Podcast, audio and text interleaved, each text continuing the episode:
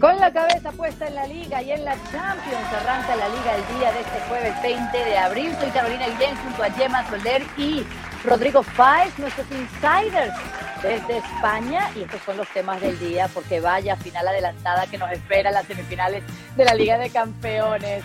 Y mientras tanto hay un partidazo en Barcelona este fin de semana. ¿Y qué nos traen nuestras fuentes más internas a ambos clubes?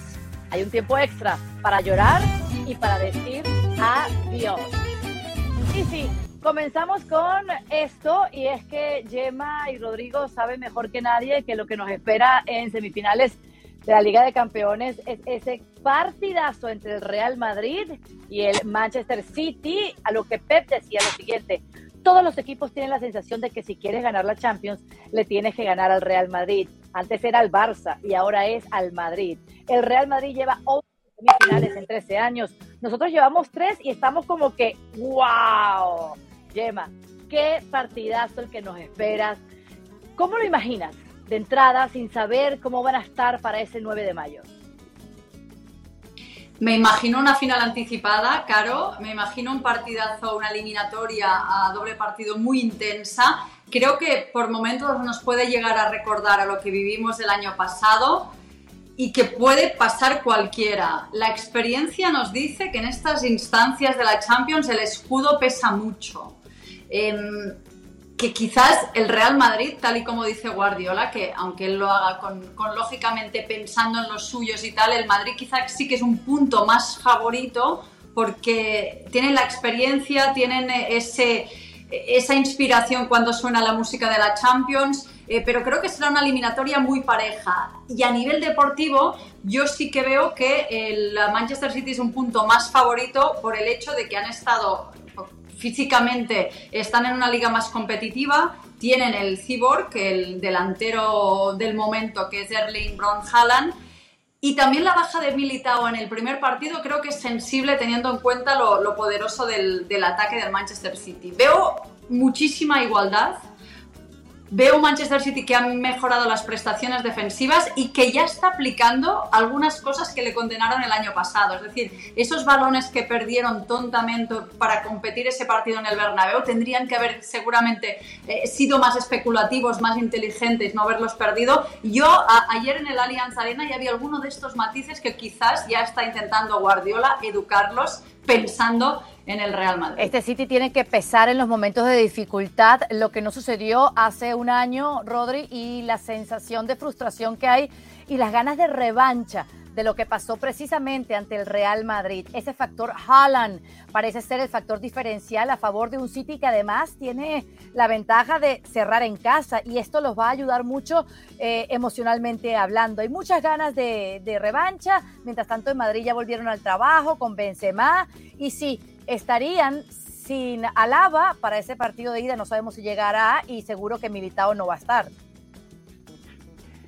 ¿Qué tal, Carol? Saludo también para Gemma. Sí, a ver, Alaba se espera que esté, se espera que llegue porque eh, digamos que esa lesión que tiene en el bíceps, eh, digamos que le puede llevar a, llegar a tiempo, sobre todo a la final de la Copa del Rey y seguramente a ese primer partido de, de la eliminatoria de las semifinales de la Champions. Vamos a ver cómo evoluciona, pero en teoría sí que llegaría. Lo que pasa que aún así es una baja importantísima la de Militao y es una baja también muy importante la que tiene con Mendy en el lateral izquierdo. Otra vez, en otro momento clave de la temporada, no tienes a tu lateral izquierdo titular para, para enfrentarte al que seguramente el máximo favorito. Veíamos ahí las opciones que tenía de pasar a la final, más del 60% el Manchester City y las opciones incluso casi del 50% que tiene el equipo de Guardiola de conseguir el título de, de campeón de la Champions.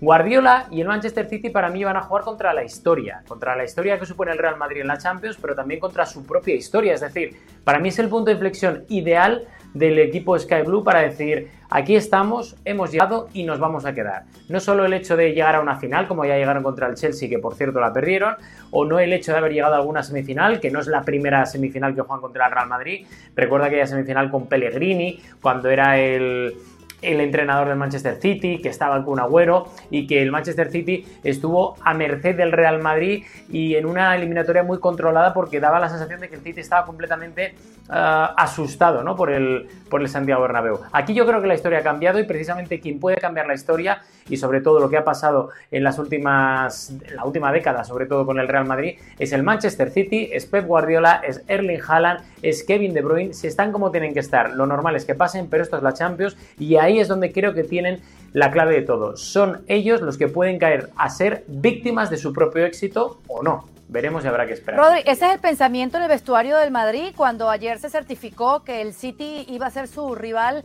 en semifinales. Hay confianza porque yo siento que el Madrid ahora está en un momento anímico muy alto y eso siempre es bueno. Es como que sabemos que en el mes de abril arranca la verdadera temporada para los blancos.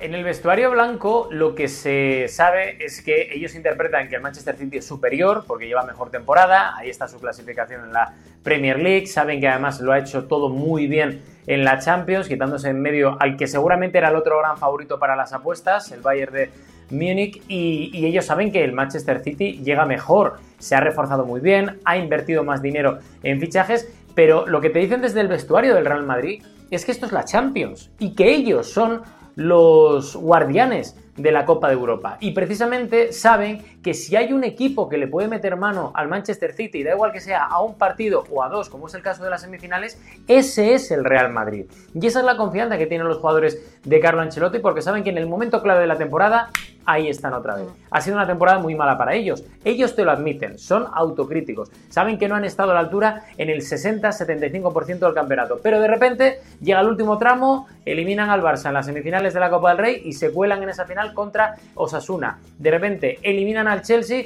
y se cuelan en esas semifinales de la Champions. Insisto, en un año que no es bueno para el Real Madrid, pero que de repente se planta en estos últimos dos meses de competición y ahí están. Y esa precisamente, Caro, es la confianza que tiene el vestuario del Real Madrid que saben que no son favoritos, pero que lo van a dar todo y que si hay un equipo, insisto, que puede ganar a doble partido al Manchester City, jugando a nivel deportivo y a nivel extradeportivo con el miedo escénico, ese es el equipo. Claro, un equipo blanco que este fin de semana, específicamente en la fecha 30, van a recibir al Celta. Eh, Yema decía que ya habían trabajado con Benzema de vuelta, con la baja confirmada de Alaba, que llegaría justito para la final de la Copa del Rey el próximo 6 de mayo.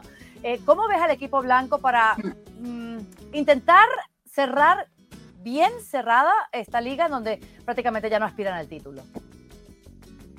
Bueno, eh, no aspiran al título, pero la, visión del equipo lógicamente tiene que ser no descolgarse por, dos cuestiones, porque el Barça se ha visto que tampoco está tan fino y, puede perder, ¿por qué no?, contra el Atlético y quizás eh, el Real Madrid aprovechar una crisis en, eh, las postrimerías de esta liga del Barça, pero también porque para llegar a la ida de las semifinales la dinámica positiva es muy importante, así que eh, solo puede ser en clave competir. Y sí que es verdad que Ancelotti, que ha tenido eh, siempre un once muy definido con muy pocas variantes, eh, con el último experimento que hizo en Champions, en, perdón, en Liga, en el campo del Cádiz, seis cambios respecto al partido contra el Chelsea y le funcionó bien. Esto es porque hay jugadores de esa segunda unidad que están prestando un gran rendimiento. Pienso en, Rodrigo, que casi ha pasado a ser eh, titular, pienso en Marco Asensio, en Ceballos, en Nacho, que seguramente también tendrá que ser titular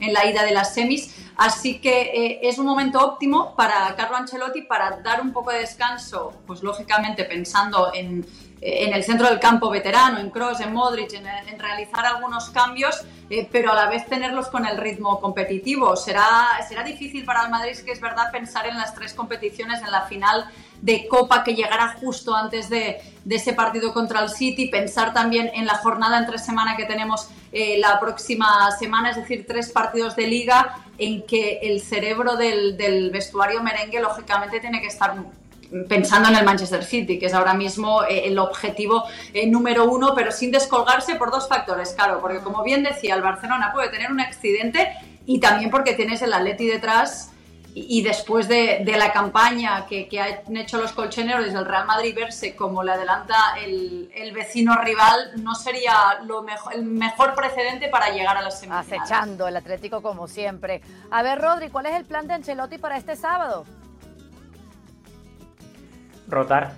O sea, rotar, rotar lo justo. Sí que es cierto que no va a ser una rotación como lo que contaba Gemma ahora del partido contra el Cádiz, eh, que ya habíamos anunciado aquí, pero, pero va a rotar porque quiere que, que como mínimo uno de los jugadores del centro del campo estén bien, no correr riesgos, intentar dar minutos a unos no dárselos a otros este fin de semana, el, siguiente partido entre semana dar al otro y no. Yo creo que al final va a rotar como mínimo un jugador por línea. Es decir, quien descansa este fin de no va a descansar entre semana y viceversa de cara a la siguiente jornada. No podemos decir nombres porque está claro que todavía es demasiado pronto y que ni Ancelotti lo tiene muy claro, pero sí que es cierto que tiene que rotar y es una cosa además de sentido común. Insisto, no va a rotar tanto porque la exigencia del Real Madrid, la obligación histórica que tiene es ganar todos y cada uno de los partidos, por lo que decía Jim ahora mismo, que tiene mucha razón.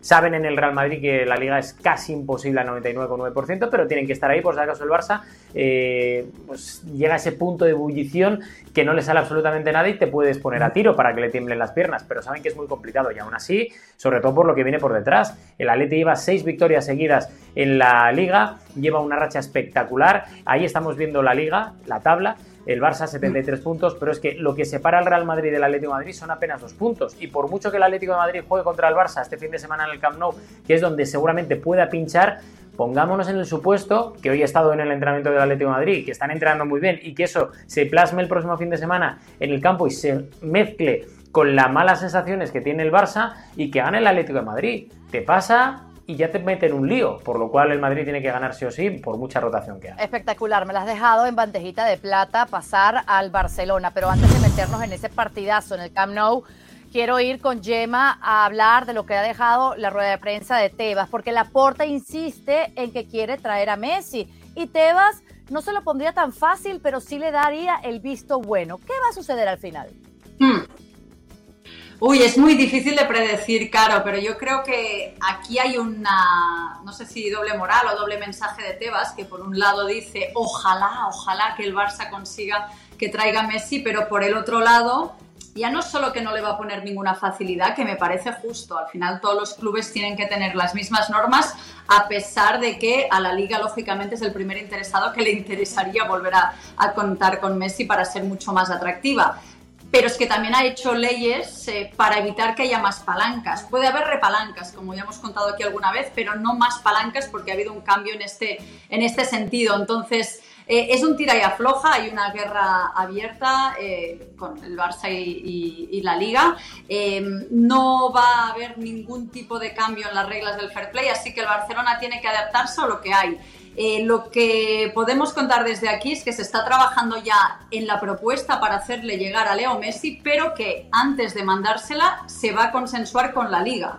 Eh, porque no quieren que, vuelva a pasar lo que sucedió hace dos años cuando el Barça estaba convencido que podría renovar a Messi y se dieron cuenta tarde y mal que no y el Messi que llegaba con el bañador de Ibiza se encontró que la maleta que tenía que no podía deshacer la maleta sino que la tenía que hacer más grande porque se tenía que ir porque era imposible que le renovara el Barcelona. Entonces eh, el Barcelona está trabajando en la propuesta hay un consenso total entre eh, lo que es eh, la junta directiva, eh, la dirección deportiva y, el vestuario, Xavi Hernández, también los capitanes, todo el mundo quiere que vuelva Messi, prácticamente también los aficionados en su unanimidad también, aparte de ser deportivamente potente, románticamente terminar bien la historia sería muy bueno para el Barça y están trabajando en una propuesta de uno o dos años. El Barça en realidad lo que le interesaría es que lo pudieran firmar por dos, por dos cuestiones. Una, porque la propuesta puede ser más atractiva porque no tienen tanto fondo como para ponerlo para un solo año, pero también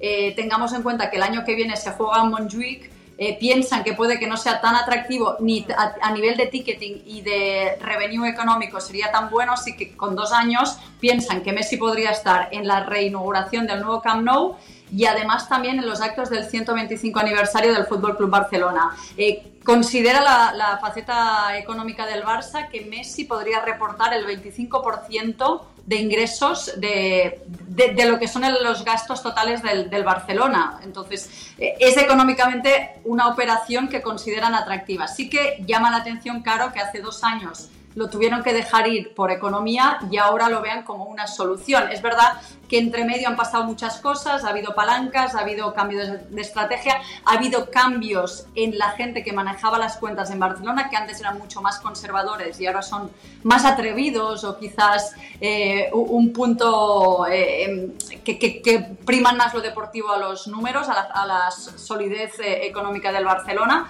Así que así están las cosas la guerra Barça-Liga va a seguir, el Barça va a intentar eh, traer a Messi y lo que es primordial aquí es la voluntad del, argentino, lógicamente, para llegar libre y para las pretensiones económicas que sean acordes a, la situación de Barcelona. Ay, yo no entiendo esto, es tan contradictorio cómo lo desecharon y ahora lo quieren de mm. vuelta, ¿por qué? O sea, ¿cuál era la necesidad? Se tuvo que haber ido Messi. ¿Qué hubiese pasado si se hubiese quedado? Tengo demasiadas preguntas, creo que el tiempo nos dará la respuesta, Rodri, pero tú cómo lo ves en lo futbolístico principalmente, en este equipo que Xavi está construyendo, en su proyecto, ¿dónde cuadra Messi? Esto va a terminar sucediendo porque hay quienes creen que esto es pura cortina de humo por el caso Negreira. Podría ser, yo sé que, como ha contado Gemma, hay, intención de las dos partes de volver a unir sus caminos. El propio Tebas lo que dice ayer en la asamblea no lo dice por decir, porque a la liga le viene bien tener a Messi y Tebas es un enamorado de Leo Messi. De eso que no tenga duda absolutamente nadie. Porque esto, aparte de que lo dijo Tebas y lo confirmó, es una información que venimos contando durante mucho tiempo. Pero, pero, a mí me cuesta creer que Leo Messi acabe llegando al Fútbol Club Barcelona. Yo, si fuera socio del Fútbol Club Barcelona, lo primero que le diría a la puerta es: vale, trae de vuelta a Messi, pero primero, ¿por qué en su día lo dejaste ir cuando todo estaba preparado? Aquella eh, famosa rueda de prensa, comparecencia, estaba preparada porque muchos directivos habían cancelado sus vacaciones para ver el acto de renovación de Leo Messi. ¿Por qué en apenas unas horas de repente el acto de renovación pasa a ser acto de despedida? O sea, yo si fuera eh, socio del Barça sería lo primero que le contaría a la puerta. ¿Qué pasó en, esos, en esas horas que no te diste cuenta en los anteriores meses? Si es que pasó algo. ¿Vale? Eso es lo primero. Y lo segundo, si yo fuera socio del Fútbol Club Barcelona, lo segundo que me preguntaría es si a nivel deportivo, en una plantilla en la que tienes a Dembélé, a Pedri, a Gavi, a Ansu Fati, a toda esta gente que son gente muy joven, Frenkie de Jong, muy joven, con mucha proyección, que te van a durar mínimo 6-7 años en la máxima élite, el que menos, el que menos, ¿Qué pinta ahí Leo Messi? Y ojo, eh, porque soy un enamorado, me encanta. Leo Messi creo que es el mejor jugador todavía del mundo y seguramente el mejor jugador de la historia, lo digo yo. Pero es que no acabo de verle un sitio en el Fútbol Club Barcelona, por un año o por dos. Es un Messi que viene de vuelta, es un Messi que yo no sé exactamente cuál va a ser el rol porque no nos lo han explicado y que también me gustaría que lo explicaran desde Xavi Hernández hasta Jordi Curi pasando por Mateo Alemán o Joan Laporta y de verdad, si hay opciones reales, ¿esto qué supondría? Porque ayer dijo Tebas una cosa que pasó muy inadvertida. Tebas dijo, dice, hay unas reglas que, por cierto, las ha votado la liga, la asamblea de la liga, no las ha impuesto Javier Tebas, o sea, esto es algo que votan todos los clubes y que obviamente tiene que ser igual de justo para el Sporting, para el Getafe, mm. para el Betis, que para el Fútbol Club Barcelona. Pero esto de traer otra vez de vuelta a Messi podría conllevar que un Araujo, que un Pedri, que un Gavi, que un Dembélé, que un Frankie de Jong o varios, o varios abandonen el Fútbol Club Barcelona? Yo preguntaría. Sí. Está interesante y seguiremos hablando de esto, pero eh, el partidazo en el Camp Nou ante el Atlético de Madrid, que ya empezamos a calentarlo, Yema, porque en los trabajos de Xavi están convocados tres de los lesionados. Está Pedri, está De Jong, está Dembélé. No creemos que el extremo francés vaya a jugar, pero ahí estarán, o sea, ya a punto de que regresen piezas importantísimas en el equipo azulgrana. ¿Qué me puede decir? Porque reciben al Atlético de Madrid y ya sabemos que siempre es una prueba de fuego. Sí, eh, un poco más adelante contaremos en, detalle cuál es el plan de Xavi para eh, eh, recuperar estas piezas que ha echado tantísimo de menos y, en cuanto a lo, a lo deportivo, eh, cabe decir que el, que el, Barça está mucho mejor que en los últimos partidos. Eh, hay una, ha habido un clima de depresión total después de estar tres partidos sin poder anotar gol, después de dos empates consecutivos en la, en la liga que le han hecho perder el, cojín y sobre todo de malas sensaciones, de una sensación de, que el equipo físicamente le, le cuesta.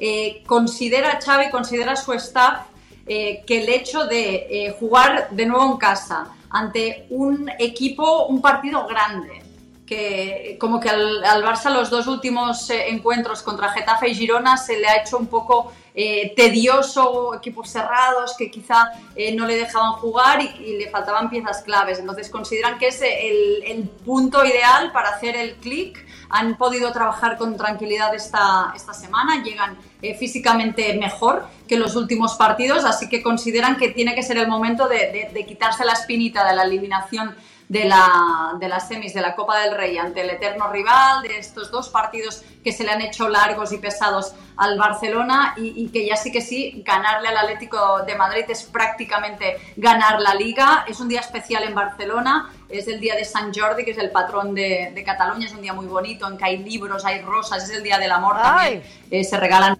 libros, así que eh, es, la previsión del clima, del tiempo es que sea bonito, eh, se juega hora local 4 y cuarto, sí que, es, eh, sí que será un poco caluroso, se prevé, pero el clima será como de, una jornada especial, se, prevé un Camp Nou lleno a, reventar, así que lo ve Xavi y sus, ah, sus ayudantes como la oportunidad ya eh, definitiva para sentenciar, no matemáticamente, pero sí anímicamente la liga. Sería espectacular, qué envidia te tenemos, Gemma, qué bueno que vas a vas a estar allí. Y quisiera, Rodri, que me digas en tus palabras cuál es la trascendencia de este partido, si quisiera sumar algo de lo que ha dicho Yema. Yo creo que el, hecho de quitarte de en medio al Atlético de Madrid es importante. Porque, porque al final te puede recortar tres puntos y el Atlético, que sé, vuelves a pinchar, imagínate, como pinchó el Barça en Getafe, y el Atleti lo tienes ahí, porque el Atleti ahora mismo está imparable. Y lo que tiene que hacer el Barça es dar un puñetazo encima de la mesa para decir, cuidadito, nos hemos dejado llevar un par de semanas, pero ya está, hemos vuelto otra vez a tener esas sensaciones porque es que el Barça no tiene más competiciones ahora mismo, o sea, no puede hacer como el Madrid de tener la excusa de, no, pues tengo la Champions o tengo la final de la Copa Rey, no, el Barça no tiene excusas ahora mismo porque ha tenido y tiene, de hecho, una renta que creo que se ha trabajado muy bien el equipo de Xavi, o sea, si el Barça gana la liga como yo creo que va a ganar, es automáticamente porque se lo han merecido de una forma total. Ha sido el mejor equipo, el más constante, el más regular, el que mejor ha atacado y sobre todo el que mejor ha defendido. Pero creo que en los últimos eh, tres partidos yo creo que el Barça, entre que no marca, hay sensaciones raras, me da la sensación de que, de que los jugadores están un poco confiados. Y esto creo que es más culpa de la plantilla que del cuerpo técnico. Y cuando los jugadores lo ven tan cerca, al final bajan un poco los brazos, no corren tanto, no presionan tanto, no se lo toman tan en serio. Y creo que el Atlético de Madrid es la piedra de toque ideal para decir, señores, dejemos de hacer el bobo, dicho mal y pronto y con mucho cariño, y, ganemos. O sea, y ganemos. Porque es que, insisto, el Atlético de Madrid parece que no, pero iba rascando poco a poco, va escalando poco a poco. Hace dos meses me acuerdo que me decía un jugador del Real Madrid, dice, no, tranquilo que no. Bueno, tranquilo que no, pero ya lo tenéis a dos puntos. Y al final ellos quieren quitarle esa segunda plaza al Real Madrid porque viendo lo que hicieron en la primera vuelta, es también para ellos un partido ideal para reinventarse y para también reivindicarse, decir, cuidadito, que sí, fatal el, antes del Mundial, pero ahora hemos vuelto y con más fuerza que nunca. Con todas las ganas de siempre para ganar la liga. Vámonos a los insiders y quiero arrancar con Yema porque hay puentes del Barcelona con UEFA. ¿De qué estamos hablando? Sí, em, primero vamos a, lo contrario, que ya hemos anticipado lo de, lo de la liga, que hay una guerra prácticamente total con, con, Tebas, a pesar de que hubo, eh, lógicamente, la cordialidad eh, necesaria en la asamblea de la liga, pero hay posicionamientos muy, muy distantes. Hay guerra absolutamente total con el Real Madrid, con todos los cruces de acusaciones, de videos y tal, pero en cambio la postura del Barcelona ya desde la rueda de prensa de la Porta fue no eh, atacar, no disparar, en este caso a UEFA, conscientes también de que pueden ser salir eh, eh, quemadísimos. Imagínate, todo lo que hemos hablado hasta ahora de si Messi, lo que vamos a hablar de posibles fichajes, esto, cualquier opción desaparecería, es que significaría una ruina total que UEFA, las amenazas de Ceferín se hicieran efectivas y no pudiera jugar el Barcelona eh, de cara al año que viene. Entonces, en este sentido, por eso fue tan prudente Laporta, ya diciendo en esta rueda de prensa que es verdad que Ceferín había dicho eso en un medio local, pero que se estaba hablando con UEFA, eh, pero eh, el posicionamiento que, tiene la, directiva del Barça es seguir tendiendo puentes. En este sentido, los eh, compañeros de, relevo y de Barça Times apuntan que en las próximas horas va a haber un encuentro entre Laporta y el mismo Ceferin, en, eh, que Laporta ya se desplazaba esta mañana a, Londres y que iba a haber un, encuentro en, en Eslovenia y que el posicionamiento del Barça es este, decir, hay un juicio tenemos, no hay ni una sola prueba que diga que el Barça ha comprado árbitros. Sí que hay un caso que, que, bueno, que tiene un poco mala pinta, que es que se ha pagado una empresa del número de dos de los árbitros durante muchos años, pero no hay ni una prueba que ese dinero haya sido utilizado para comprar, amañar partidos, eh, comprar el, mejor trato de árbitros. No hay ninguna. Entonces consideran que sería un error mayúsculo que la UEFA tomara de forma anticipada eh, medidas en ese sentido, porque posteriormente si el Barcelona eh, sale limpio en el juicio, no se puede demostrar nada en ese sentido, la UEFA tendría que indemnizar al Barcelona con una cifra absolutamente astronómica, porque las pérdidas, como decíamos, serían muy, muy grandes. Así que la porta eh, rumbo a, tender esos puentes con la UEFA, a evitar eh, lo que sería un descalabro total para el Barcelona, que es no poder estar en, Champions el, año que viene. Y eh, este es el posicionamiento con lo que va a estar trabajando el Barcelona de ahora hasta mediados de junio, que es cuando ya la inscripción, que hay una fase previa que la Federación Española manda a la UEFA y en, a mediados de junio hay la inscripción definitiva para la UEFA, para que esté todo claro que no ha sido aún eh, culpabilizado el Barcelona más allá de, en algunos medios, no hay ningún tipo de, certeza de que hayan comprado árbitros con lo que deberían entonces sí eh, ser excluidos de las competiciones europeas. Puras buenas noticias, Gemma, que claro lo tienes todo. Ahora, Rodri, me interesa saber quién va a renovar pronto en el Real Madrid. Da la sensación de que Tony Cross y Luca Modric, lo decimos ya por delante porque venimos informando en las últimas tres semanas de que el Manchester City le está tomando poco a poco la delantera al Real Madrid desde hace un mes en esa contratación por Jude Bellingham. Veremos a ver cómo acaba, si finalmente termina todo como parece, o si el Real Madrid da un vuelco de última hora, pero esas informaciones que nosotros habíamos sacado ya hace un mes de, que el Manchester City lidera esa carrera, coinciden precisamente con esos movimientos paralelos del Real Madrid de convencer a Tony Cross de que siga un año más. Tony Cross tiene encima de la mesa esa oferta que nosotros ya contamos hace dos meses y que dependía única y exclusivamente de él. Y da la sensación, como contábamos hace dos semanas, de que el alemán sí que parece ya dispuesto a aceptar esa oferta de renovación por un año del Real Madrid.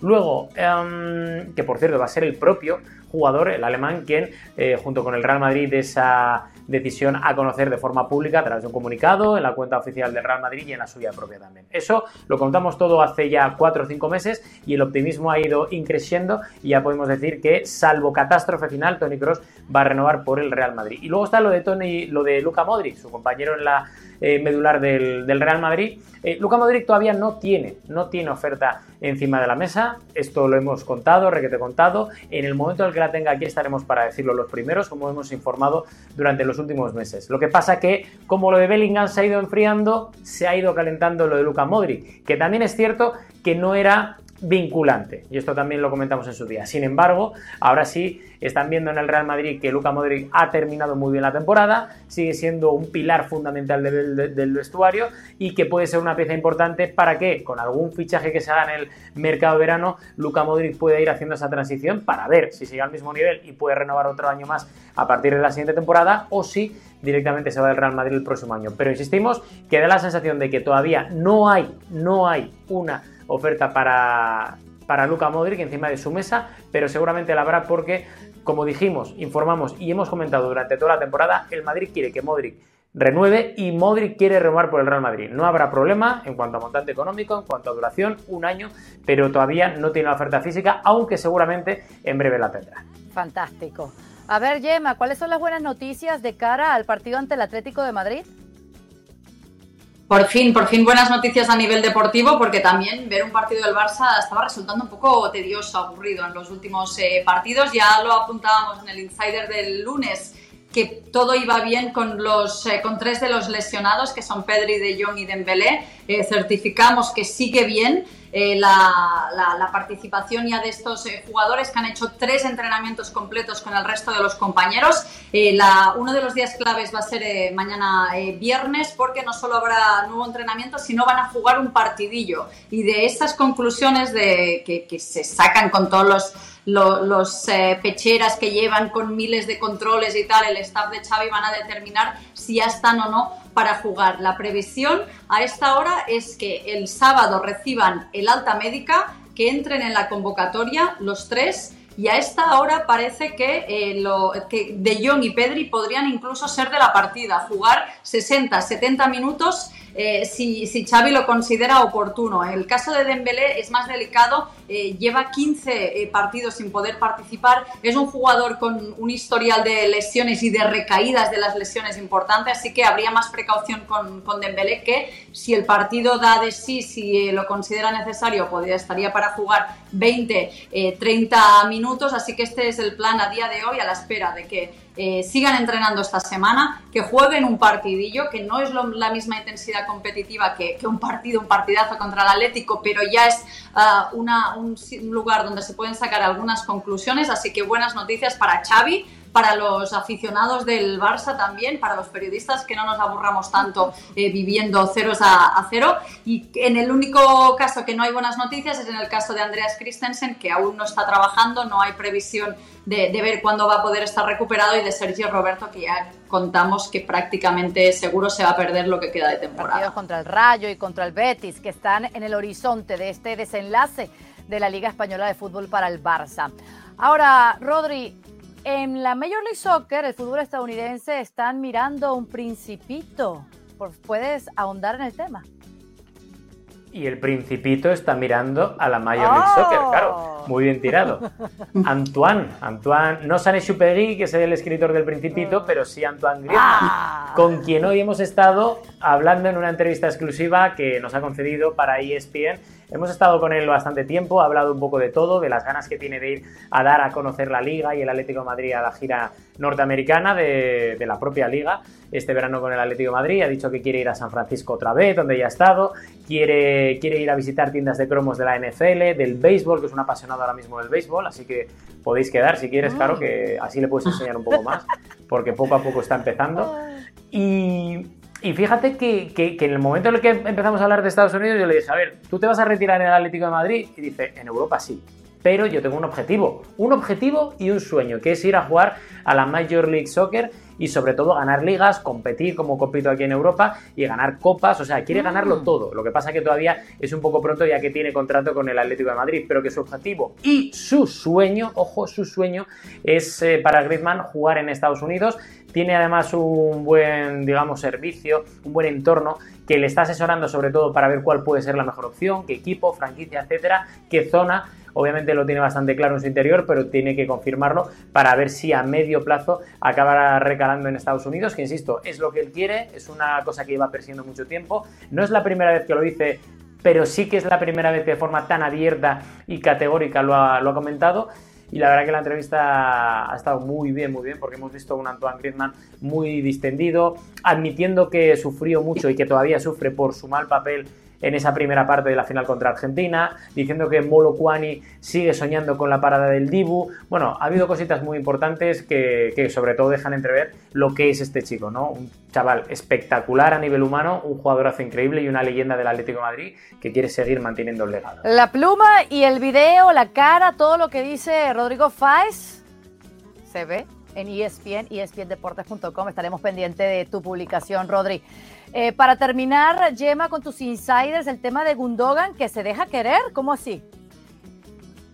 Pues sí, mira, fue precisamente en el ah, partido de, ayer del City, justo después, ya sabéis que termina el contrato y está en boca de todos, donde va a ir eh, Gundogan el año que viene, interesa mucho al Barcelona y cuando los compañeros de Sky Alemania le preguntaron precisamente eso, pues reconoció que sí, que hay conversaciones, por eso decimos que se, se deja querer. También te diré, Caro, que no es un amor único, sino que hay más actores ahí eh, se deja querer por varios, pero es verdad que a él le atrae la idea de jugar en, Barcelona. Es difícil económicamente, pero posible, porque es un jugador que llega libre y esto facilita mucho a la hora de encajar en el fair play, porque hay diferentes fórmulas de hacer pues, mm, contratos de más años o así para que pueda caber en la maltrecha economía del Barcelona. Hay muy buena relación entre la dirección deportiva del Barça, concretamente Mateo Alemán, y el representante de Gundogan, que es su, su tío, Jan Gundogan. Ha habido muchos rumores sobre este posible fichaje, también porque hace tres meses aproximadamente, como ya explicamos en Insiders, en ese momento pusimos un poco de, agua al vino porque hubo una reunión de Jan Gundogan con Mateo Alemán y parecía que era precisamente para su sobrino, pero no, es que también el tío de, Gundogan es el, agente de Andreas Christensen.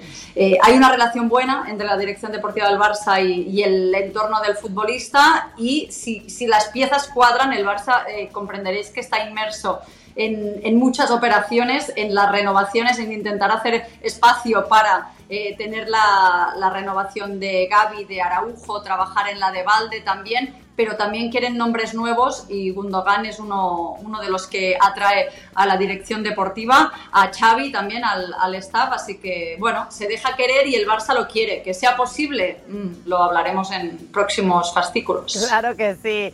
Ahora, eh, Rodri, para cerrar con broche de oro al corazón millonario de los aficionados del River Plate, ¿tienes algo sobre el técnico de turno? Que por cierto venimos de hablar de Griezmann, que es de Boca, hincha de Boca Juniors, y se me olvidó decir una cosa importante, que esa entrevista en nada la vamos a poder disfrutar ya en este canal de ESPN Deportes, aquí, así que todo el mundo a disfrutar de esa entrevista que, que está muy chula. Pero sí, de un aficionado de Boca Juniors caro al DT de River Plate. Martín de Michelis, que empieza a llamar la atención y a mí es algo que me ha sorprendido mucho, pero que esta mañana varios agentes me han comentado, de hecho esta mañana dos agentes me han comentado lo que ya me había comentado un tercer agente la semana pasada y es que gusta mucho a ciertos equipos europeos la figura de Martín de Michelis como entrenador para dar un futuro salto a Europa, primero porque interpretan que se ha formado muy bien, él empezó siendo eh, segundo entrenador en Málaga, fue también entrenador en el filial y categorías inferiores del Bayern de Múnich, donde ha aprendido y se, y se estuvo, digamos, forjando, ¿no? Desde lo más eh, bajo de, de, las categorías, eh, lo que necesita un entrenador a la hora de gestionar el grupo, a la hora de hablar con los futbolistas. Tiene 42 años, por lo cual, como es obvio, esa carrera de futbolista la tiene todavía muy fresca y sabe perfectamente, y mejor que nadie seguramente, llegar a, a manejar un vestuario. Lo está haciendo muy bien en River, ya no lo decimos solo por la victoria de anoche, sino porque está gustando mucho su método, su método que es una de las claves que está llamando mucho la atención en Europa. Vamos a ver cómo evoluciona, vamos a ver si alguien se atreve en Europa a darle una opción, vamos a ver si quien se atreva es de la opción del agrado de Martín de Michelis, porque creo que hay entrenador, hay madera de ser alguien importante en esto del fútbol a medio plazo y sobre todo vamos a ver si luego hace como Gallardo, que era de, de eh, River Plate, lo gana absolutamente todo con los millonarios, pero al final de momento sigue sin equipo aquí en Europa, porque aquí en Europa hay gente que dice que gusta mucho lo que pasa en Latinoamérica, pero luego les cuesta apostar por este tipo de talento. Pero Martín de Michelis sí con esa ascendencia europea, alemana, lo que hizo también aquí en España, da la sensación de que puede ser algo distinto. Me encanta, señores y señorita. Vamos a pasar al tiempo extra porque alguien ha colgado los botines.